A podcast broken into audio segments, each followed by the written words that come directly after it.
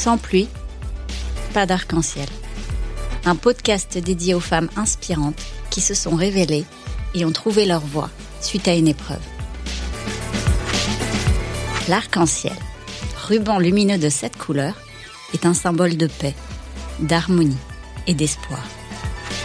Lorsqu'il apparaît dans le ciel, il nous rappelle que nous devons garder espoir, que nos rêves vont se réaliser. L'arc-en-ciel, c'est le bonheur après l'épreuve. Bonheur que l'on apprécie justement davantage grâce aux obstacles rencontrés sur son chemin. Je suis Sarah Pebro, comédienne, humoriste et auteur. J'ai eu un cancer du sein à 30 ans. J'en ai fait un spectacle qui s'appelle K Surprise après avoir publié un livre, Sarah, 30 ans, mon cancer, même pas peur. Sans pluie, pas d'arc-en-ciel. C'est une citation de ma grand-mère adorée, Mamé. Suite à mon cancer, j'ai eu mon plus bel arc-en-ciel. Un bébé. Grâce au récit de mes invités, vous serez, je l'espère, inspiré, reboosté, empli d'espoir pour ne plus attendre, vous affirmer dans votre voix et donner tout pour réaliser vos rêves. Ronsard écrivait C'est la nuit qu'il est beau de croire à la lumière. L'épreuve est une occasion donnée pour donner une nouvelle direction à sa vie et réaliser ses rêves. Sans pluie, pas d'arc-en-ciel.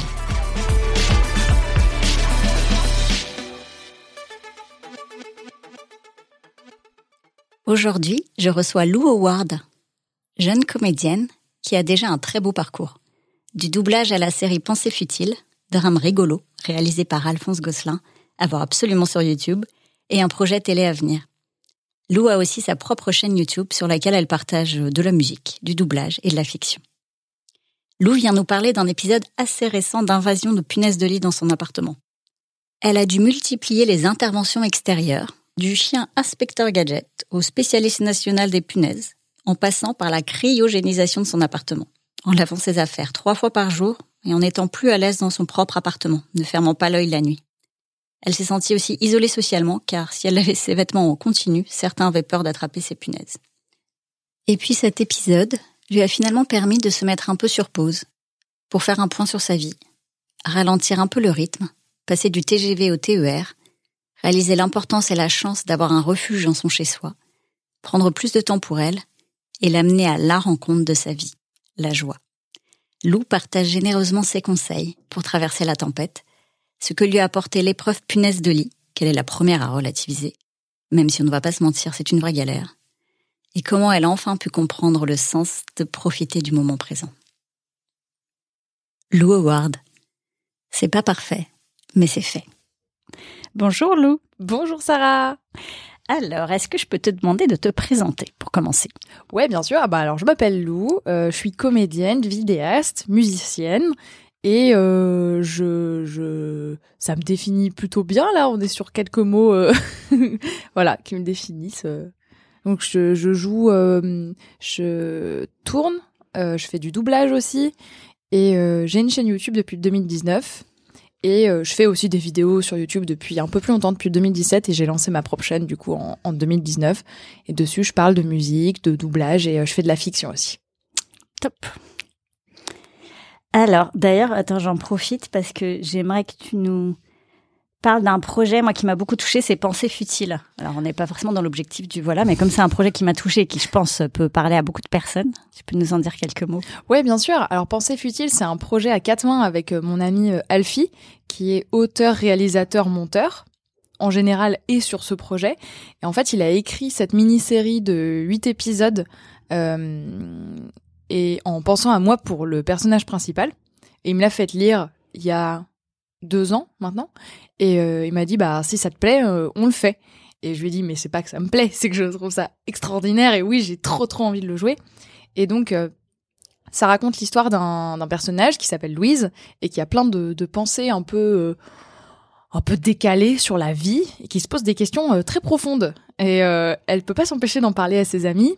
Et puis ses amis commencent un peu à s'inquiéter pour elle parce que c'est vrai qu'elle est vachement en boucle sur certains sujets et euh, on commence à se dire qu'elle va peut-être pas très bien. Voilà, donc ça explore plein de choses et je vais pas spoiler pour celles et ceux qui l'ont pas qui l'ont pas vu. Euh, et c'est une série qui est comme Alfie définit cette série comme un drame rigolo. Donc voilà, je pense que ça la définit bien, ouais. Je trouve ça bien aussi comme définition.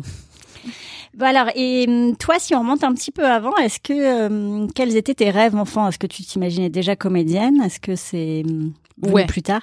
Tout de suite. Euh, enfin, petite, euh, euh, quand j'étais petite, mon premier métier que je voulais faire, c'était c'était être sur scène comme si c'était un emploi, tu genre t'arrives chez Pôle Emploi, tu dis bonjour pour la profession sur scène, c'est où tu C'était un peu ça. Et euh, ma mère me disait bah être sur scène, ça veut dire être comédienne en fait. Enfin c'est ça le, le nom. Et j'étais oh ok cool parce que je faisais de la scène avec ma maman quand j'étais petite. On présentait des spectacles, enfin on présentait le spectacle de fin d'année de l'école de danse de ma grand-mère. Et on faisait des sketchs et ma mère elle écrivait pour elle et moi et j'étais trop contente parce que tous les ans on faisait ça et c'était trop bien, trop trop bien. Et euh, et après euh, petite, j'ai j'ai fait du doublage et j'ai tourné euh, assez tôt. Et en fait, euh, je me suis rendu compte que je préférais vachement ça plutôt que d'aller à l'école. Donc c'était assez clair assez tôt que ça allait être ça, quoi. C'est bien les vocations comme ça. Ouais, c'est franchement c'est pratique parce que j'ai pas j'ai eu la chance parce que c'est une chance en fait de pas trop connaître l'errance où tu sais pas trop ce que tu veux faire et tout. Là, je sais que c'est aujourd'hui c'est pas que je sais pas ce que je veux faire dans la vie c'est que je sais que je veux être comédienne et plein d'autres trucs et euh, scénariste et euh, musicienne et réal machin bon ça euh, ça c'est venu plus tard mais comédienne c'était évident dès que je savais parler à peu près quoi enfin vraiment je voulais trop faire ça quoi et ben voilà, t'avais bien. parce qu'il y en a qui veulent être qui veulent être aviateur petit, c'est pas. Et puis ils changent après. Ils changent après. non, moi j'ai pas changé. c'est bien, t'as pas lâché. Voilà. Et à quoi tu jouais du coup? Quand tu étais petite Est-ce que c'était forcément lié à la scène ou autre, ou est-ce que tu avais d'autres euh, bah, activités? euh, Petite, je jouais beaucoup euh, aux poupées, aux Barbie, aux Polly Pocket, aux Playmobil. Dès qu'il fallait faire animer des, des, des trucs humains ou pas, parce que je jouais avec mes peluches aussi, mais je faisais beaucoup tout ça. Et puis je jouais beaucoup dans ma tête aussi. Je parlais pas, ce qui donnait des trucs un peu bizarres, genre de l'extérieur. Faut imaginer une enfant qui parle pas et qui juste fait bouger des trucs et qui fait des regards intenses. C'était un peu ça. Donc je faisais ça petite, ouais. J'aimais bien, euh, j'aimais bien jouer toute seule avec des gens aussi. Hein. J'aimais bien aussi toute seule dans ma tête, voilà, avec mes petits dinosaures et mes petits Playmobil. tu créais déjà tes histoires, quoi. Ouais, c'est ça. Et en fait, euh, euh, j'utilisais euh, des webcams ou des, des trucs d'ordinateur et tout pour filmer des petites séquences de moi qui joue. Et après, bon ça c'était plus vers la préadolescence, je faisais des montages toute seule de plein de petites scènes, j'avais appris à utiliser Movie Maker toute seule, je, passais mes après-midi euh, quand j'avais pas école à faire ça et tout. J'aimais trop. Et après je faisais des petits films, je faisais des génériques, des trailers, vraiment je, je m'éclatais quoi, c'est trop marrant. Génial, j'aimerais avoir ce don pour la technique. Franchement, je l'ai travaillé parce que Enfin, quand à 11 ans, euh, tu passes tes, tes après-midi sur Movie Maker à faire alors qu'est-ce que ça fait si on fait ça? Et que tu tu rates ton truc plein de fois, tu sauvegardes pas, tu fais n'importe quoi, tu décales le son l'image, bah après t'apprends du coup. Comme ça, maintenant, c'est comme ça que tu es si polyvalente. En fait, tu l'as toujours été. Hein. Bah ouais, enfin c'est pour ça que après, quand je suis passée, quand j'ai ouvert ma chaîne et que j'ai dû faire des montages toute seule, ça a été plus simple quand j'ai touché à des logiciels un peu plus techniques comme Adobe Premiere Pro et tout ça. Ça a été plus simple parce que j'avais déjà des bases que j'avais apprises toute seule. Mais c'est très drôle parce que justement Alfie dont on parlait tout à l'heure, il est monteur de métier. Quand il me voit faire des montages et qu'il voit mes timelines, c'est n'importe quoi. Enfin, ce n'est pas rangé. Euh, je je monte euh, je monte comme une pirate. Euh, je monte n'importe comment. Enfin, c'est c'est très rigolo. Mais ça marche. Bah ouais, franchement ça marche. Hein. Ah bah voilà, c'est ce qu'il faut. Ouais. Alors, si on parle, on commence à parler de ta tempête. Ah. Ta tempête, ton épreuve, euh, qui donnera lieu à son arc-en-ciel. J'appelle ça la tempête de caca, moi. Vraiment ça. cette période de ma vie. Euh, euh, en fait, j'ai eu, j'ai eu quand même de la chance. J'ai eu des, j'ai eu une vie assez paisible quand même. Genre ça va. Il y a eu des tempêtes familiales, beaucoup, euh, des conflits familiaux. Bon, ça, voilà, ça je connais. Euh, mais des grosses tempêtes où je me prends un peu une suite d'événements euh, pourris, euh, c'est récent en fait. Ça m'est arrivé là en novembre 2021, de novembre à janvier. En gros, la ouais, la, la première tempête, c'est quand j'ai découvert une punaise de lit sur mon matelas. Ah. aïe aïe aïe. Et en fait ça, je, je le savais pas au moment où j'ai trouvé l'insecte parce que je savais pas trop ce que c'était. Euh, mais en fait, ça allait être un, ça allait être un bourbier euh, de plusieurs mois quoi, parce que ça a duré entre novembre et janvier. Et euh, une semaine plus tard, mon chien décédait. C'est le chien qui m'a accompagné depuis que euh, depuis que j'ai 13 ans. Donc il nous a quittés d'une manière très très c'est trop marrant les animaux comme comme alors marrant c'est peut-être pas le mot mais c'est beau les animaux comme ils partent en fait les animaux de compagnie juste ils sont là ils ont vécu leur vie et puis ils ferment les yeux c'est fini en fait. Il y a une espèce de truc où tu fais euh, ah ouais comme ça quoi. Enfin t'as donné plein d'amour et tu t'en vas en tu t'en vas comme ça la, la, la tête haute genre vraiment enfin c'est trop beau. Et c'est très triste en même temps. Et il s'appelait comment? Furby Furby. Voilà, pensez pour Furby. Oui. Donc il y a eu ça. Euh, ensuite une une bonne rupture parce que sinon c'est pas drôle. Ah oui, il en faut toujours une petite. non mais ouais, un couple qui commençait déjà à se casser la figure et puis ça se délitait tranquillement. Donc ça a fini en rupture. Voilà, donc il y a eu un peu trois gros trucs très fatigants. Euh, mais je dirais que l'épreuve psychologique la plus où je ne m'attendais pas à ce que ce soit aussi difficile, c'était vraiment les punaises de lit, parce qu'il y a un truc où euh, euh, ça t'enlève ton, enfin ça, ça, ça dénature complètement euh, le rapport à la maison, à l'habitat, à, l'abri en fait. T'es plus à l'abri chez toi, enfin. Et encore, je m'estime chanceuse parce que j'ai eu une infestation de stade faible encore, c'est-à-dire que j'avais pas des insectes partout sur le mur et tout ça, tout ça. Mais en fait, euh, les insectes s'étaient logés dans mon sommier. D'accord, donc c'était vraiment, enfin, ils étaient entre guillemets juste là. Je sais que c'est déjà beaucoup, hein, mais ils étaient euh, dans le. Voilà. Quand c'est faible, c'est dans le sommier. C'est ça, dans le sommier. Et encore une fois, euh, coup de chance, je j'étais pas, j'étais asymptomatique. C'est-à-dire que les insectes me piquent, mais je réagis pas. Donc ça, c'est aussi coup de chance parce que c'est c'est celles et ceux qui sont allergiques aux piqûres de punaises de lit savent de quoi je parle. C'est tu files à l'hosto en fait. des boutons partout, non En plus, c'est ça, non? Ouais, puis tu fais des plaques, ça démange, euh, puis tu faut aller à l'hosto en fait. Ah oui, je savais pas, je me rendais pas compte que c'était à ce point, d'accord. Ça peut être à ce point.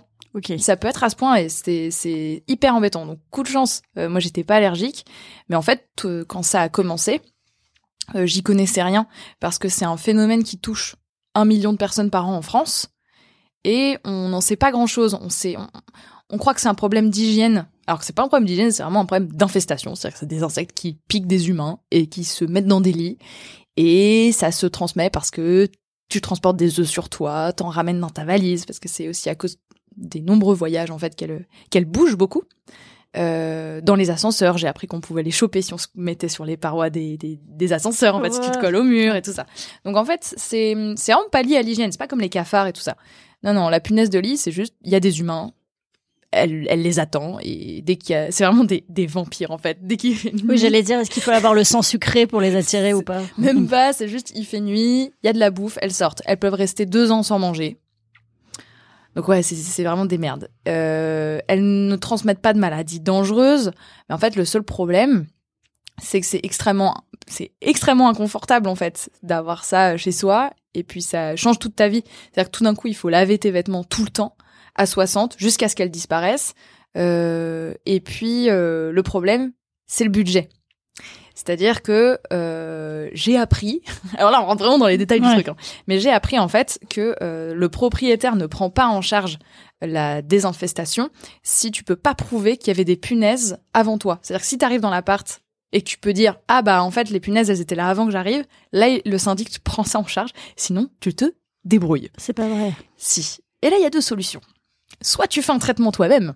Et alors là c'est il faut être euh, soit au chômage, soit freelance et pouvoir être tout le temps chez toi en fait. Soit euh, tu fais appel à une entreprise. Parce qu'en fait j'ai essayé de faire un traitement toute seule. Le truc, c'est qu'il faut traiter son matelas à la vapeur sèche tous les jours. Il faut laver son linge tous les jours. Il faut... Non, mais c'est une charmante à l'infernal. Il faut démonter ses lattes de lit. Il faut vraiment tout enlever. Type hyper minutieuse. Enfin, c'est, c'est hyper long. J'ai essayé et j'ai pas tenu le coup. Euh, je pouvais pas, en fait, à cause du boulot. Donc, j'ai dû faire appel à une entreprise. Et là encore, nouvelle épreuve. Parce que c'est extrêmement cher. En plus, t'as beaucoup d'arnaques. J'imagine, oui, t'as un business euh, d'épinesse de lit maintenant. Ah bah maintenant, en fait, euh, c'est simple. On, à Paris, on est en ville, donc on, est dans des endroits où la concentration de punaises de lit est beaucoup plus élevée qu'en campagne. Et euh, sachant que la ville la plus touchée, c'est New York. Paris est pas très loin derrière. Donc, euh, donc ouais. Ma deuxième ville préférée, donc. bah, tu sais que quand tu vas là-bas, un Airbnb, un hôtel, machin, tu, tu checkes ton matelas. Tu regardes ton matelas, s'il y a des petits points noirs sur le matelas. Oui, c'est ce que j'allais dire. Comment tu sais? Donc, c'est des points noirs, en fait. Tu regardes euh, s'il y a des petites taches noires sur le matelas qui forment une ligne. Ça, c'est leur crotte, en fait, c'est leur déjection. Tu regardes euh, les coutures du matelas, vraiment, s'il y a des, des petits trucs noirs qui bougent. Bon, bah, c'est ça, quoi. Tu regardes, si t'as la foi, tu regardes les lattes, voir s'il y a pas des œufs. Les œufs, ça ressemble à des petits grains de riz euh, blancs. Et euh, c'est dégueu en effet. Et et tu tu tu après euh, si tu dors et que t'es piqué, ben la solution c'est de quand t'arrives chez toi, tu mets tous tes vêtements dans un sac poubelle, tu les laves à 60 ou tu les mets au frigo pendant 3 jours, 3 5 jours. Oh pas au frigo, au congèle. Ah ouais. C'est une organisation et en fait euh, c'est les gens qui ont eu des punaises de lit savent, c'est ta vie elle change. Ta vie elle change complètement. Tu te mets à réfléchir tout différemment t'as quoi comme fringues? Est-ce que tu les as bien lavées à 60 Est-ce que c'était dans le bac des fringues qui est loin de ta chambre euh, tu, tu dois bouger les meubles, tu dois congeler tes livres. Enfin, c'est. Et comment tu fais? Donc, comment ça impacte ta vie sociale du coup à ce moment-là? Bah, la vie sociale, elle, elle est impactée dans le sens où euh, tu vas pas inviter des gens chez toi, du coup, parce que tu vas pas les exposer, c'est pas sympa. Et euh, L'autre truc, c'est que tu peux avoir tendance à t'isoler en fait quand ça t'arrive ce genre de truc. Je sais que les gens qui ont la gale, c'est un peu ça. Surtout que la gale, il y a vraiment ce côté ah me touche pas, alors qu'il faut un contact quand même assez prolongé quand t'as la gale. Euh, mais tu vas avoir tendance à t'isoler parce que tu veux, tu veux, tu, te sens un peu pestiféré en fait, ce truc-là. Et les gens, moi les gens me voyaient un peu comme une pestiférée aussi. Et parce que les gens ont des gros fantasmes aussi autour de ça. Par exemple, beaucoup de gens m'ont dit, jusqu'à tout à l'heure d'ailleurs, euh, mais t'as dû déménager, non? Alors que c'est une idée reçue. Aujourd'hui, on peut s'en sortir, même si l'infestation est énorme. Si euh, la bonne méthode de désinfestation elle est employée, tu peux totalement t'en sortir. T'es pas obligé de déménager du tout. Il faut vraiment rassurer les gens vis-à-vis de ça, parce que moi, c'est vraiment quand j'ai découvert le premier insecte et que j'ai, enfin que j'étais pas sûre que c'était ça, mais que j'ai commencé à me taper une parano, j'ai pleuré parce que je pensais que j'allais devoir déménager. Bah mais l'horreur. Enfin, déjà il y a ça et en plus il faut trouver un autre appart. Voilà, c'est ça. Alors que moi, j'étais, je suis super bien chez moi, je veux pas bouger euh, tout de suite, quoi. Vraiment, non, non. Je suis trop, trop bien. Donc ouais, il y a, y, a, y a, le regard des autres, il est un peu, on te regarde un peu comme, une pestiférée, et euh, donc t'as envie de t'isoler un peu. Ce qu'il faut surtout pas faire, c'est bien d'aller voir des gens avec des vêtements propres lavés à 60 bien sûr, mais c'est bien d'aller voir des gens euh, au contraire et de sortir un peu la tête vu que quand tu rentres chez toi, euh, tu vas retrouver tes punaises en dormant. Oui, c'est ça, ça évolue pas. Euh. c'est pas cool. Non, voilà. En attendant, faut, pour tenir le coup, c'est bien, ouais. Et comment ça a évolué du coup? Enfin, surtout en fait, à la fois comment ça a évolué et comment toi t'as évolué au milieu de ça? Parce que du coup ça t'a changé forcément enfin ça fait un gros changement dans ta vie l'air de rien quand on dit c'est des punaises de lit parce que tu peux avoir les deux hein, certains qui vont se dire ah c'est horrible et d'autres qui vont dire oh ça va c'est juste des punaises de lit ouais bah en fait t'as il y a eu j'ai eu trois il y a eu trois parties moi dans cette euh, cet enfer euh, il y a eu bah, le moment où je l'ai trouvé. Ensuite, euh, avec mon coloc de l'époque, on est on est allé à la pharmacie. Enfin, lui est allé à la pharmacie parce que moi je pouvais pas pour euh, la faire identifier. Alors sachez que si vous trouvez un insecte chelou chez vous, vous pouvez aller chez votre pharmacien ou votre pharmacienne et ils sont capables de dire ce que c'est. La plupart sont capables de dire oui bon voilà. Et en gros la pharmacienne a dit 90% hum, de chance que ce soit une punaise de lit adulte. Et j'ai fait ok cool. et euh, et donc, euh, ce qui s'est passé, c'est que j'ai fait appel à un, chien cynophile. Alors, c'est pas un chien qui aime euh, mater des films, c'est un chien qui, en gros, euh, est dressé pour retrouver des punaises de lit sur environ un mètre carré de surface. C'est-à-dire que le chien, il, il renifle partout, genre sous le canapé, sous le lit et tout. Et s'il s'assoit, c'est qu'il en a senti. D'accord. Il est dressé pour ça. Donc, en fait, j'ai fait, fait appel à un chien comme ça, qui est venu à la maison et qui tout de suite a foncé vers mon lit et qui a tout de suite vu qu'il y en avait. Mais entre le moment où j'ai trouvé la punaise et le moment où j'ai fait venir le chien, il s'est déjà passé trois semaines parce que les rendez-vous étaient euh, blindés. en fait, il y a une très forte demande en ce moment. Donc là, c'était quasiment impossible d'avoir un rendez-vous. Et quand je l'ai eu, bah, entre temps, il s'est passé trois semaines. Donc déjà, c'était long et je faisais hyper attention, mais je savais pas parce que euh, j'étais pas piquée. Ou alors, en fait, ça veut dire qu'elle me piquait la nuit sans que je m'en rende compte. Euh, et j'en avais pas vu d'autres. Donc j'étais un peu genre, hmm, ok, j'étais un peu le cul entre deux chaises et tout. Et une fois que le chien est passé, euh, eh ben, il a fallu commencer un traitement maison, ce qui m'a été conseillé par euh, par le maître chien, qui m'a dit en gros, il faut que, il faut louer une machine à vapeur sèche. C'est de la, c'est un gros truc, ça ressemble à un énorme aspirateur et ça fait comme ça avec un gros pistolet. Et en fait, ça diffuse de la vapeur très très très chaude qui sèche automatiquement. C'est pour ça que ça s'appelle la vapeur sèche. Et euh, il faut euh, traiter son matelas avec ça et c'est là et tout. Ok. Ensuite, il m'a dit un truc que vous pouvez utiliser, c'est de la terre de diatomée. C'est de la terre que tu mets autour de ton lit et c'est une terre abrasive. Donc il faut surtout pas la respirer parce que c'est comme si tu avais des micro morceaux de verre dedans qui sont censés transpercer la carapace de la punaise. Oh là là. Voilà. ne reste pas à côté radioactif. C'est ça. éloignez. Mais tu peux dormir avec. C'est juste faut pas aérer. Donc en fait, tu vis chez toi mais tu peux pas aérer chez toi. Donc en fait, bah j'ai fait ce qu'il m'a dit, j'ai traité euh, et j'ai attendu parce qu'en fait l'idée c'est qu'une fois que tu traites, il faut dormir dans ton lit pour les faire sortir, pour les attirer et qu'elles soient piégées dans la terre. Donc euh, je m'obligeais à dormir dans mon lit, mais en fait ça m'angoissait parce que je me réveillais la nuit, je faisais des cauchemars parce que je pensais que j'étais piquée la nuit et je me réveillais. Tu sais, je faisais des rêves où tu, où tu crois que tu te réveilles, mais en fait non.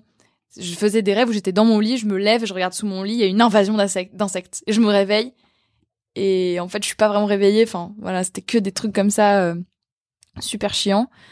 Et euh, et donc il se passe ça et j'attends après avoir fait ce traitement parce que quand je le fais, évidemment j'ouvre mon sommier et je vois des œufs de partout genre des, des vieux riz dégueulasses là j'en vois partout. Et je fais non il y en a vraiment beaucoup parce qu'elles pondent environ 10 œufs par jour les femelles. Donc je suis là genre oh non. Et donc je- j'enlève tout j'enlève tout. Et je fais ok là normalement je les ai tout enlevés et euh, il se passe plusieurs semaines. Et on rouvre le matelas avec mon coloc. Et là je vois qu'il y a encore des œufs partout partout partout. Mais je te dis ça il se passe un deux mois pendant ce temps-là. Parce que tu sinon faut attendre de voir s'il en reste en fait c'est super long comme Oui, truc tu m'étonnes. et, euh, et là, je vois qu'il y en a encore. Je fais ah non. Et hum, donc je me dis que là, je vais faire appel à, à une entreprise. Et en fait, l'entreprise, du coup, ils viennent et ils font un diagnostic, ils viennent chez toi et ils te disent euh, voilà et tout. Et moi, j'ai fait appel à une entreprise qui utilise la cryo, donc le froid, donc pulvériser du froid partout et tout ça, et, et un insecticide, c'est les deux. Parce que les fumigènes, ça marche pas très bien, elles deviennent résistantes aux fumigènes. Super. Elle se renforce avec le Elles temps, c'est ça Voilà, elles sont en train de muter. Et, euh, et donc, euh, une fois que t'as pris rendez-vous, ils arrivent, il faut isoler tous tes vêtements, faut les, les vêtements que t'as pas fini de traiter, il faut les mettre de côté. C'est une organisation pas possible. Il faut vraiment que tout ce qui doit être lavé soit lavé. Eux, ils prennent en charge une partie du linge qui traite avec du froid, quoi. Euh, avec de la cryo, donc. Donc, tout ce qui passe pas à 60, les manteaux et tout, machin. Mais vraiment, faut tout passer au peigne fin. Et euh, une fois que t'as fait ça, le jour J, ils viennent, ils crient, euh, tu dois partir de chez toi, ils cryogénisent ton appart, ils foutent l'insecticide par terre, et à partir de là, tu ne peux pas laver ton sol pendant deux semaines. Donc en fait, t'es obligé de mettre des chaussons parce que tu glisses, c'est un insecticide qui te fait glisser. Donc chez toi, ça pue et ça glisse.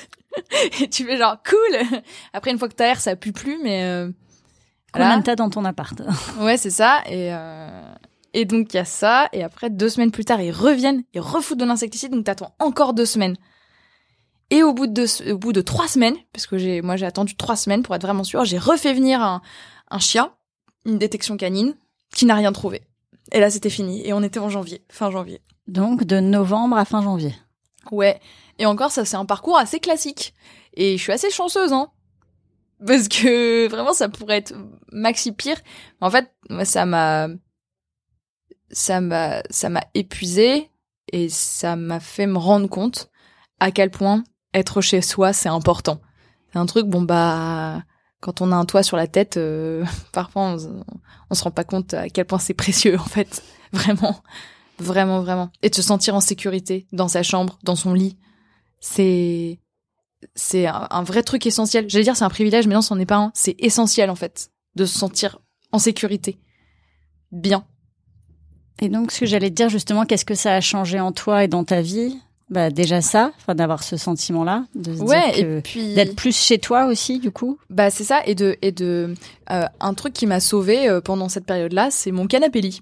C'est-à-dire que mon canapé lit était devenu mon refuge. J'essayais de pas tout le temps dormir là parce que l'idée c'est de les faire sortir et d'être une sorte d'appât humain pour les faire sortir. Euh, mais quand j'en pouvais plus, que j'avais vraiment besoin de me reposer, je dormais sur mon canapé lit et euh, et j'essayais de de recréer un peu mon petit chez moi, mes petits rituels de coucher. euh, dans cet endroit-là et je me suis sentie très bien. Et en fait, je pense que c'est important d'apprendre ce que ça veut dire chez soi et de, de, de, de recréer un peu ces moments-là quand on est perturbé et, que la notion de chez soi est perturbée et que le quotidien est un peu chaotique. Et ça me faisait du bien. J'étais dans le bordel absolu, euh, avec des fringues partout, des trucs toujours en train de sécher et tout. Mais j'avais mon petit îlot euh, safe où je me sentais bien. C'était mon canapé lit. Voilà. Et t'avais dit un autre truc, mais j'ai oublié ce que c'est. Ah oui, qu'est-ce que ça a changé? Ouais, voilà, ouais. Bah en fait, ça a fait que euh, bah je me sens c'est con à dire mais en fait, je me sentais sale tout le temps et je me sentais euh, je me sentais dégueu et mal aimé. C'est bizarre hein, mais en fait, quand t'as ce truc là, tu te sens nul euh, et tu te sens euh, sale et moche et pourri et et donc euh, je me suis dit mais je enfin c'est pas de ma faute j'y suis pour rien enfin oui j'allais dire t'es pas responsable de la je suis pas responsable du tout c'est trop bizarre. Et donc ça m'a en fait ça m'a appris à me dire euh, que que que tout ça tout ça est très fragile en fait. Il y a vraiment des, des trucs qui peuvent t'arriver dans la gueule euh, tellement vite. C'est ça tient à pas grand chose et il y a aussi un autre truc que ça m'a appris c'est qu'en fait j'ai rencontré quelqu'un euh, à ce moment-là. Un petit arc-en-ciel. Un petit arc-en-ciel Et en fait, je me souviendrai toujours de la première fois où il est venu chez moi. Il est venu chez moi pendant le traitement, là, avec l'insecticide par terre.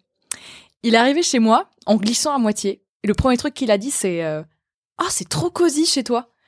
Et en fait, j'ai trouvé ça adorable parce que pour moi, en fait, l'appart était un reflet de mon état mental. C'est-à-dire que je venais de me ramasser la rupture, la mort de mon chien et le traitement. Et j'étais euh, un peu épuisée. Et mon appart était aussi chaotique que moi. Et le fait qu'ils disent qu'ils trouvent beau mon appart, je l'ai un peu intégré en mode euh, ça veut dire qu'ils me trouvent belle moi à l'intérieur. C'est-à-dire que s'ils trouvent que ça c'est c'est OK et quand on s'y sent bien, et eh bah c'est comme ça que je suis en ce moment donc c'est c'est comme ça que je suis aimée. Et je trouve ça super beau. C'est très beau. Hmm. Et te dire, est-ce que tu as fait cette rencontre aussi parce que tu avais lâché quelque chose à ce moment-là avec tout ce qui t'arrivait euh, par ailleurs Enfin, t'as l'impression ou pas que t'étais dans un autre état d'esprit, que ça, ça t'avait vraiment profondément changé ou? Bah, sûrement que j'ai été plus ouverte à ça parce que euh, je pense que si j'avais été euh, célibataire, tranquille, au calme, j'aurais beaucoup plus euh, intellectualisé ce qui se passait.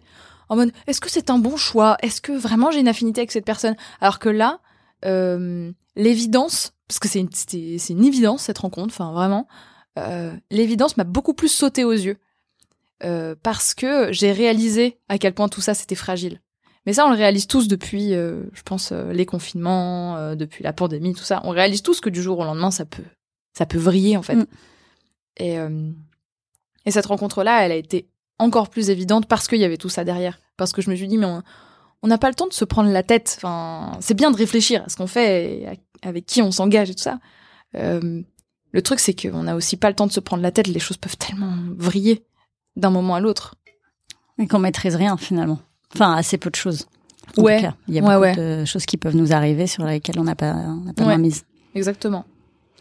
Et qu'est-ce que, du coup, pour cette relation-là, enfin, en disant bien sûr ce que tu souhaites en dire, mais euh, est-ce qu'il y a une différence euh, notable par rapport à d'autres avant? Enfin, c'est-à-dire qu'est-ce qui, qu'est-ce qui a changé ou euh, est-ce que c'est toi qui as changé? Est-ce que tu, tu as changé sur ce que tu souhaites? Est-ce que tu attends d'une relation? Qu'est-ce qui a Ben en fait euh, à la base, moi je voulais pas être en relation quoi. C'est que ça a été tellement évident que j'ai fait allez OK, je pense que je peux laisser de la place parce que c'est là là c'est vraiment c'est vraiment lui quoi. Et et en fait oui, j'ai changé et ce qui est très beau, c'est que euh, là, je suis avec une personne qui aime qui j'ai été avant en fait, qui est complètement au fait que on est le résultat de nos expériences passées. On est, euh, on, est euh, la personne euh, qu'on est aujourd'hui par rapport à la manière dont on s'est positionné vis-à-vis de ce qui nous est arrivé avant, quoi, de la manière dont on a réagi. Mmh. Et en fait, lui, il, il, il, prend tout ça et, il, et, je trouve ça super beau. Et, et de la même manière, en fait, moi, j'ai rencontré quelqu'un de avec qui je sens une réelle compatibilité. Alors c'est assez récent et euh, je peux entendre le fait que bah c'est le début et tout et donc oui c'est le début, mais en fait c'est la première fois que je sens une réelle compatibilité, c'est-à-dire une une, une, une réelle envie d'être ensemble mais de faire euh, n'importe quoi ensemble. Tout ce qu'on fait ensemble est vraiment super. vraiment, tout est chouette et tout est tout est trop bien. Et c'est la première fois que ça que ça je l'ai autant et que je j'ai une j'ai rencontré quelqu'un euh, avec qui je me sens intellectuellement stimulée et et qui est aussi mature émotionnellement. Enfin, il y a, y, a, y a, un vrai truc, euh, on s'entend très bien. Enfin, je sais pas comment expliquer, parce que je pense que j'ai dû dire ça de d'autres histoires, sauf que euh, j'avais une maturité en moins, moi, en fait, qui me mm. manquait et que j'ai maintenant. Et puis tu disais peut-être ça parce que c'est ce que tu voulais, mais c'était pas exactement ça. Oui, exactement. Ça, on voudrait tellement que ce soit ça qu'on définit une relation euh, dans, de cette façon-là, mais elle est pas, elle n'existe mm. pas de cette façon-là vraiment. C'est ça. Et puis lui, il est arrivé pile à ce moment-là. Et en fait, ça a été vraiment le rayon de soleil, l'espèce de percée. Euh, tu sais, quand il fait pas beau et tout, que les nuages sont gris foncés, que tout d'un coup, t'as une percée de soleil qui arrive, qui fait comme un projecteur dans le ciel. Et eh ben, ça a été exactement ça. Ça ça m'a donné l'espoir que bah, les choses, elles s'arrangent en fait. Et les cycles se terminent et t'en as un autre qui commence. Et ça fait toujours ça. C'est ce qui donne une chance de s'en sortir et d'avoir de l'espoir mm. en fait. Oui, et puis comme tu disais, c'est on contrôle pas ce qui nous arrive, mais c'est la façon dont on réagit aux choses qui arrivent. Ouais. Donc tu as choisi de l'accueillir cette lumière. Exactement. C'était dans le brouillard et tu l'as accueilli. Exactement parce que j'aurais pu tout à fait dire euh, ah bah non euh, je peux pas je mérite pas d'amour parce que ma relation précédente s'est mal terminée euh, je pouvais trop me dire ça quoi. Et c'est pas c'est pas ce que j'ai fait. Et qu'est-ce que tu conseillerais à hum, quelqu'un qui est en plein dans une tempête, un orage quel qu'il soit, euh, et pour tenir en attendant cette euh, cette lumière, est-ce qu'il y a des choses qui toi t'ont aidé, euh, qui te, tu vois, pour pour garder le moral, euh, que ce soit des routines au quotidien ou des mm. des choses qui t'ont aidé à ce moment-là? Bah, je dirais, c'est important de définir de définir ce que veut dire chez soi. Ben, c'est ce que m'a appris ce truc-là euh, de punaise de lit. J'aurais pu, j'aurais pu avoir la gale, j'aurais pu avoir un dégât des eaux euh, improbable et un mur qui s'effondre. Euh, le fait que ça ait atteint mon appartement et mon espace de vie, ça m'a obligé à définir ce que voulait dire chez moi. Et en fait, chez moi, ça c'est la définition que j'en ai, c'est un petit bout, un petit bout de quelque chose que je peux emmener. par exemple, je sais que j'ai toujours à peu près les mêmes objets que j'emmène en voyage. Euh, parce que au moins j'ai un petit peu de chez moi partout. Et, et je me suis dit, ok, si j'ai cette base de chez moi, alors il peut tout m'arriver. Euh, mon immeuble peut s'effondrer, euh, il peut y avoir un incendie. Euh, ben, j'aurai quand même un bout de chez moi qui qui qui qui me permet de rester ancré et de continuer malgré toutes les tempêtes. D'avoir des repères en fait avec toi. Ouais, et concrètement, ça peut être de la musique, ça peut être un objet, ça peut être une odeur, ça peut être un la couleur d'un d'un d'un drap, euh, ça peut être un truc qui nous rassure, ça peut être un livre, ça peut être un film, mais qu'est-ce qui qu'est-ce qui constitue un refuge en fait? Alors on va parler justement, ça tombe bien. Quel est, euh, enfin, tu dois en avoir plusieurs, mais s'il y a un livre euh, qui a changé ta vie Ouais, il y en a plusieurs. Déjà, pour parler de BD et de romans graphiques, euh, les BD de Liv Stromquist me retournent la tête. Alors, celle qui m'a le plus retourné la tête, ça parle de relations amoureuses notamment. Euh, c'est Les sentiments du prince Charles. Celle-là, je l'ai terminée il y a pas longtemps et ben ouais, en, en, tant que femme hétérosexuelle, ça tape. ça tape, ça vient questionner les relations hétéro, donc c'est c'est c'est c'est pas que ça vient les questionner, mais ça vient carrément les chambouler en fait. C'est très fort. Donc ouais, il y a ça. Et euh, il y a mon... Moi je sais que j'aime beaucoup lire euh, des livres de poésie euh, écrits par des femmes. Genre ça c'est assez récent aussi en fait. Hein. Mais je sais que c'est un truc qui me rassure beaucoup. Et parmi elles, il y a ma préférée, enfin une de mes préférées, c'est Patti Smith. Et son livre Just Kids, il m'a, il m'a sauvé plusieurs fois dans des moments où j'étais chamboulée parce que peine de cœur, parce que ouais, rupture difficile. Et son écriture et sa musique, mais surtout son écriture, m'ont sauvée. Vraiment. Surtout Just Kids, c'est trop bien. À vos livres. Ouais, carrément.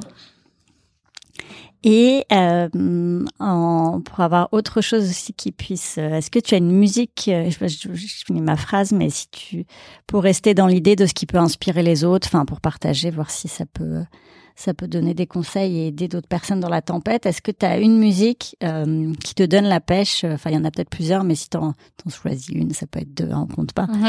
euh, mais qui te donne la pêche et quelque chose, ou en tout cas qui te donne de l'espoir ou qui te qui te rebooste dans des moments où on a besoin, pas forcément des grosses tempêtes, mais même euh, on a tous des jours avec et des jours sans. Ou mm. voilà, qu'est-ce que bah, je dirais? Alors moi, je dirais euh, euh, le titre Cure for Me de Aurora. C'est un un morceau que j'écoute énormément, bah, que j'ai commencé à écouter à cette période-là en plus, et qui, euh, qui me donne vraiment la pêche et, et dont, dont les paroles sont aussi euh, vachement entraînantes euh, sur, sur tout ça. J'en dis pas plus comme ça. si vous voulez découvrir les paroles un petit peu, savoir de quoi ça parle, je vais vous laisser découvrir. Et c'est, de manière générale, j'aime beaucoup ce que fait Aurora. Je trouve que c'est une sublime artiste, hyper sensible et, et, et, et très talentueuse. Bah, j'ai hâte de découvrir moi aussi. Ouais. Et là, son titre, il est trop bien. J'adore. Enfin, moi, il me donne vraiment la pêche et il me donne envie de d'y aller, quoi. Top. Et maintenant, après, après les livres, vous avez de quoi Je vais faire la liste Spotify, la playlist Spotify avec ah, toutes les chansons. Comme ça, ça fera une playlist qui donne la pêche. Oui. Trop bien. Ça sera bien. Et euh, quelle est euh, aujourd'hui, après tout ça, euh, comment ça a changé ta vision du bonheur? Est-ce que quelle, était-elle avant? Et surtout aujourd'hui Qu'est-ce que c'est ta vision du bonheur? Bah en fait, je dirais que dans la vie en général, j'ai l'impression qu'il y a les choses qu'on dit et qu'on entend, il y a les choses qu'on comprend. J'ai entendu toute ma vie, il faut profiter de l'instant présent. Et alors j'étais là, ok cool, je, je, ne vois pas ce que ça veut dire. Enfin, je comprends, je ne je comprends pas. Enfin, j'entends mais je comprends pas. Et entendre et comprendre, j'ai l'impression que c'est deux trucs. Et en fait, profiter de l'instant présent, ça y est, je, suis en train de comprendre ce que ça veut dire. Je suis en train de me dire que si je passe ma vie à avoir une sélection de moments où juste je suis en train d'anticiper le truc d'après, ou juste je suis en train de me dire ok je fais ça mais c'est parce que c'est pour le futur, ou euh, je fais ça euh, parce que je voudrais gagner de l'argent pour avoir une maison parce que là je serais heureuse à ce moment-là, où je me dis bah là je travaille pour euh, le rôle que j'aurai dans cinq ans où je serai heureuse, bah en fait je suis jamais heureuse.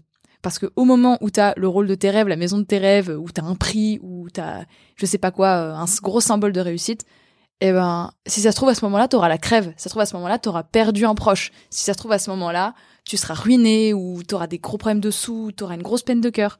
Et tu pourras pas vivre ce moment bien. Alors que plein de moments où t'as l'impression que c'est un peu nul, mais tu te sens trop bien. Genre t'es en train de manger un sandwich dans l'herbe et il fait trop beau bah ça, ce moment-là, euh, il, il, il, passe. C'est-à-dire qu'il est hyper précieux parce qu'il n'est pas prévu, parce qu'il est imparfait aussi, et parce que euh, parce que tu tu ouais parce que si si t'en profites pas maintenant, bah juste il va passer et c'est dommage parce que tu l'auras pas vu. Je sais pas si c'est clair, mais si, c'est très clair. Mais en plus, ça me fait penser à un livre que je j'ai essayé de me rappeler du nom de l'auteur. Il est dans mon sac, je crois. C'est Kilomètre zéro de ah, Momo Dankawa. Ça me dit peut-être un truc. Euh, et c'est c'est hyper bien justement. Et elle se retrouve à escalader euh, l'Himalaya pour euh, une amie qui a un, qui a un cancer. Donc au début, quand j'ai vu ça sur le début du livre, je me suis dit oh non, pas refaire. Oh non. Mais c'est pas là-dessus parce qu'elle va chercher à l'Himalaya alors qu'elle a que le boulot dans sa vie, qu'elle est célibataire et tout. Un mm. une un truc miracle, enfin normalement qui devrait aider, ce serait une possibilité pour guérir son amie. Mm. Et donc, elle est le, le guide qui l'accompagne. Le, enfin, finalement, il y a un guide spirituel. Il parle de toutes ces secondes justement, si tu les vis pas, que tu perds en fait, que tu récupéreras jamais. Oui, c'est ça. Euh, c'est, en fait, moi, avant ce truc-là, ça me foutait la pression. Je me disais, il faut absolument que je profite de l'instant présent. Et ça devenait une pression. Sauf, sauf qu'en fait, je me suis rendu compte que c'était vachement plus simple que ça. Que c'était vachement plus. Euh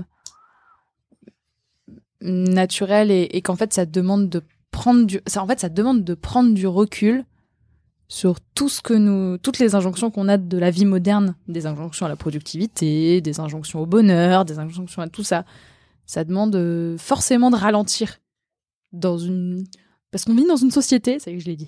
On, vit dans une société. on nous demande d'accélérer tout le temps, donc forcément, en fait, euh, il y a un moment, il, il faut ralentir et c'est presque un acte militant, quoi, de se dire, euh, ouais, bah, je vais me poser. Bah ouais, en fait, vraiment. Oui, puis en te posant, tu, tu vois vraiment ce que tu veux faire. Enfin, t'es c'est vrai que quand on pose, euh, on met sur pause un peu la course, c'est ce que j'allais dire. D'ailleurs, ce que je, je pense que tu es assez active.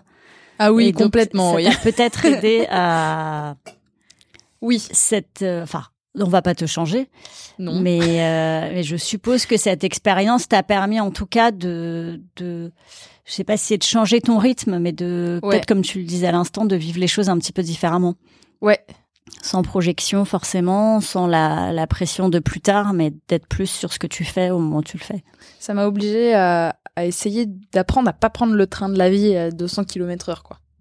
À prendre plutôt le, le petit TER qui va pas, qui, qui, qui voyage tranquille, quoi. Parce que quand, quand en fait tu peux plus dormir sereinement chez toi, là tu te dis que t'as perdu un gros truc, quoi. Je dis que ça manque quand même. Je trouve que c'est comme quand on te coupe l'eau. Quand t'as des coupures d'eau longues, parce qu'il y a des problèmes et tout. Tu dis, ah, l'eau, vachement, vachement bien quand même. Vachement pratique. et c'est quand on t'enlève un truc que tu fais, ah, ah ouais, c'est quand même essentiel. Boire, manger, bien dormir, être serein, être sereine, se reposer. Ouais. Finalement, des choses assez basiques mais essentielles. Voilà. Alors, j'ai l'auteur du livre de Kilomètre Zéro, c'est Maud Ankawa. Wow, D'ailleurs, elle dit justement, si tu remets tes priorités dans un pot, enfin, je vais pas dire tout le truc du livre, mais voilà, déjà, juste se dire ça, tu mets les trois pierres, c'est les trois choses les plus importantes. Et Mm. la personne choisit la santé en premier, parce que c'est vrai que si t'as pas la santé, après, Bah oui, euh, voilà. mais exactement. Finalement, les choses essentielles, et après, qu'est-ce qui est? Après, je sais plus, il y a un autre truc, c'est un caillou qui symbolise autre chose, c'était priorité secondaire, et après, je crois qu'en dernier, il y a le sable. Donc, c'est, euh, enfin, voilà, c'est voir finalement petit à petit. Et après, c'est une chose de le dire, mais comment tu l'appliques vraiment dans ta vie? Parce qu'il y en a qui vont dire, bah tiens, je sais pas, le premier truc que je veux euh, dans la vie, c'est une relation amoureuse, etc. Enfin, enfin rencontrer Ouais. quelqu'un. Ok, concrètement, qu'est-ce que tu fais et quelle place tu donnes à ça aujourd'hui? Oui, c'est ça. Finalement, c'est. Mais de, de- je trouve que, comme tu le disais tout à l'heure à juste titre, la pandémie nous a aidés tous, au-delà d'autres épreuves qu'on a pu avoir, à, Mm. à prioriser un peu mieux euh, ce qui est essentiel pour nous. Ouais. Ah, ça a mis le doigt sur tout ça en faisant un grand silence tout d'un coup. Quand t'as plus le, le- tout le bruit autour, tu te retrouves seul avec toi-même et tu fais alors comment on s'en sort là? Qu'est-ce qu'on fait? Les névroses là qui arrivent, on, on les gère ou on fait toujours comme si elles n'existaient pas? C'est ça. Est-ce qu'on se prend en main? Voilà. Toi, qu'est-ce que tu fais d'ailleurs pour euh, prendre soin de toi? Est-ce qu'il y a des choses que tu as ajoutées depuis justement euh, cette épreuve des punaises de lit? Est-ce qu'il a, est-ce que tu as la même routine pour prendre soin de toi ou est-ce que tu as, ajouté ou tu as complètement changé euh, ce que tu faisais Bah, un truc qui a été important tout de suite quand tout ça, ça a été fini, c'est de me réapproprier mon espace. Parce qu'en gros, à la fin de ce truc-là, j'a- j'avais jeté mon sommier. Alors attention, si vous avez des punaises de lit, normalement, faut pas jeter. Mais moi, en fait, je l'avais traité, j'avais scotché tous les trous pour éviter qu'il y ait des punaises qui tombent ou des œufs qui tombent dans mon immeuble ou dehors. Euh, donc, si jamais il faut jeter des meubles, grosse précaution avant de les jeter. Voilà, c'était la parenthèse. Euh, donc, j'avais un matelas par terre et en fait, euh, j'avais euh, tous mes vêtements étaient en- dans le salon. Donc, en fait, j'avais plus rien. Mes cadres étaient retournés parce qu'il faut vraiment tout ce qui est accroché au mur, faut l'enlever. En fait, faut vraiment dépouiller la pièce euh, pour pouvoir traiter les plaintes et tout ça, vraiment tous les trous. Donc il y avait plus rien. J'avais l'impression d'emménager et la pièce résonnait et tout et c'était un peu glauque, genre vraiment les murs blancs, rien.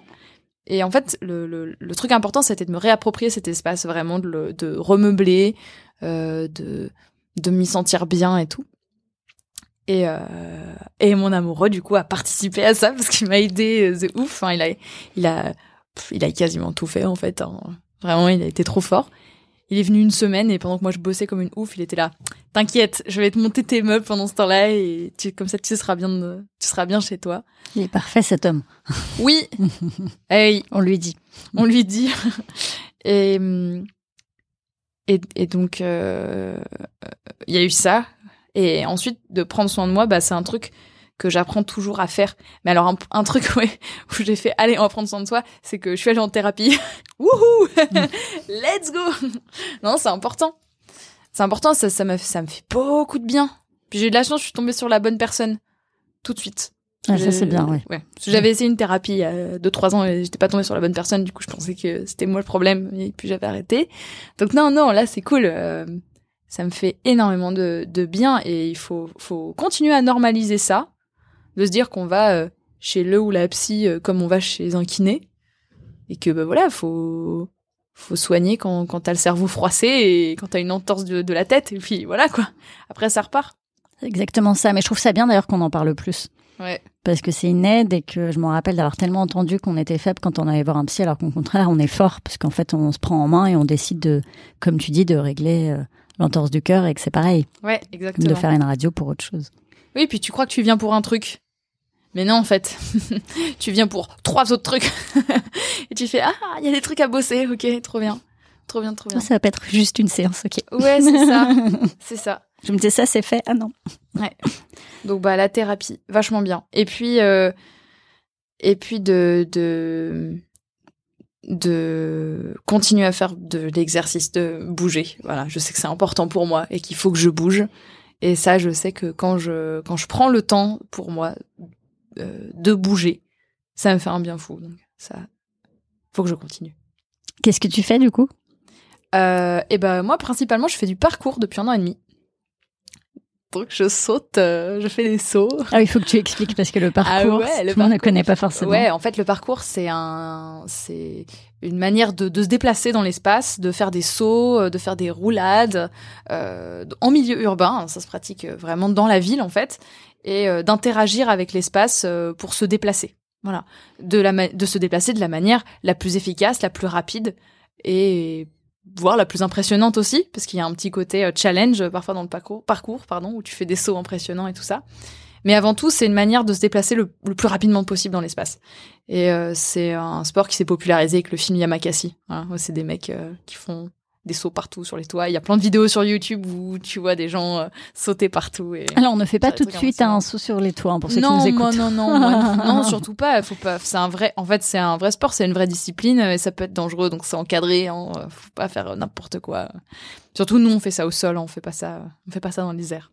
Et comment, du coup, si quelqu'un veut faire du parcours, comment ça se passe pour euh, Est-ce que c'est il y, a- c'est via des associations ou... Ouais, c'est ça. C'est c'est via des associations. Moi, j'en fais avec une asso qui s'appelle Parcours Paris. Et il y en a euh, dans toutes les villes maintenant, quasiment en France. Enfin, il y a- y y a toujours euh, moyen. Et puis ensuite, euh, l'avantage de ce sport, c'est qu'il faut pas de matériel particulier à part euh, une paire de baskets qui tient bien. Et c'est tout. Et des vêtements confortables pour bouger. Donc c'est super. Tu peux en faire euh, vraiment où tu veux et c'est trop bien. Et moi, ça me procure une une liberté vraiment folle et c'est très complet euh, pour le corps. C'est vachement bien. Parfait. Et ben maintenant, vous pouvez vous inscrire. Inscrivez-vous. Voilà. Il y a un autre sport que tu pratiques? Ben, Sport ou activité physique euh, J'adore le. j'a- J'aime bien l'escalade, l'escalade, le bloc et tout. Je trouve ça trop bien. Qu'est-ce que c'est agréable? Qu'est-ce c'est c'est plus méditatif, je trouve. Il y a plus un côté où tu regardes ta voix, tu dis ok, alors je vais mettre mon pied là, d'accord, ok. C'est moins dynamique que le parcours qui est très explosif.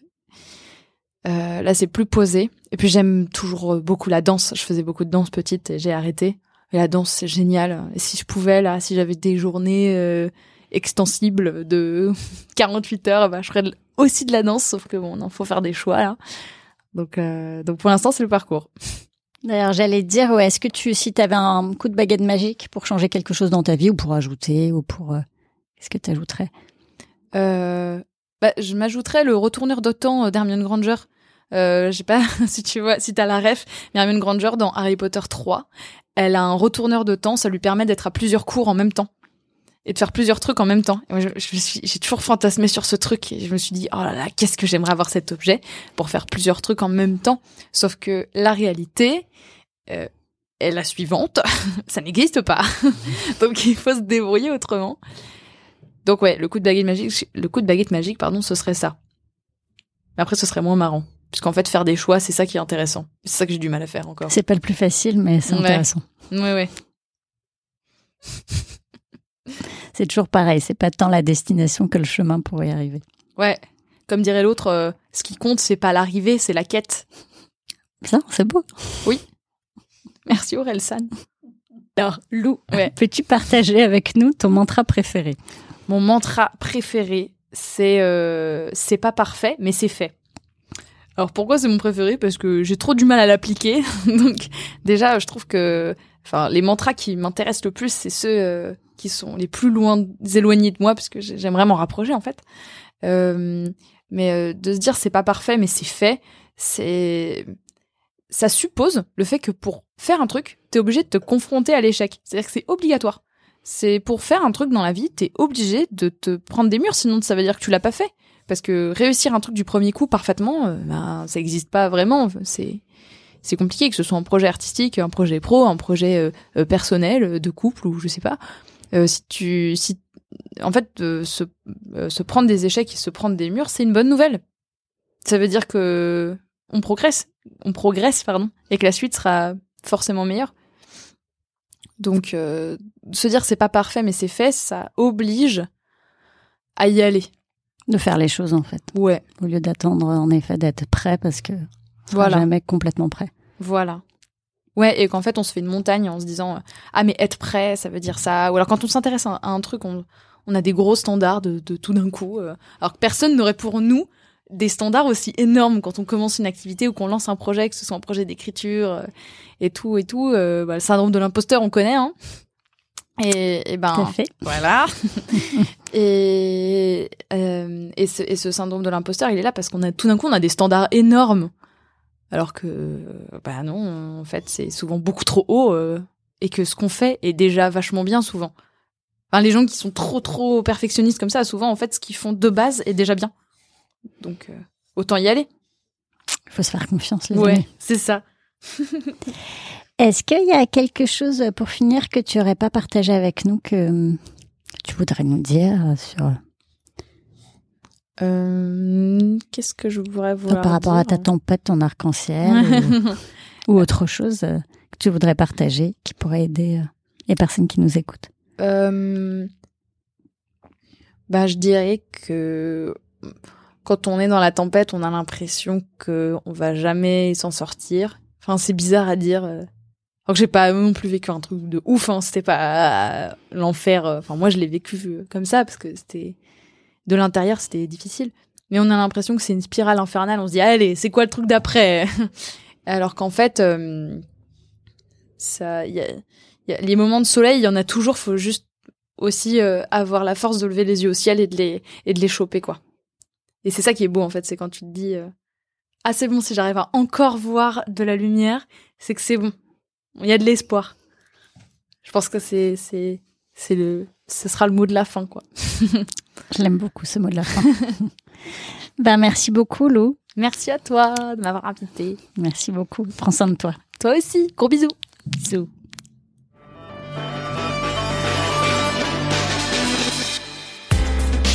Merci d'avoir écouté cet épisode. Vous êtes mes meilleurs ambassadeurs. Si vous voulez m'aider, envoyez le lien de l'épisode à une ou deux personnes que cela pourrait intéresser. Tant qu'on est en vie, tout est possible. L'épreuve est une occasion donnée de se révéler et de réaliser ses rêves. Si un bébé après un cancer c'est possible, alors tout est possible. Croyez en vos rêves les plus fous et donnez tout pour les réaliser. Sans pluie, pas d'arc-en-ciel.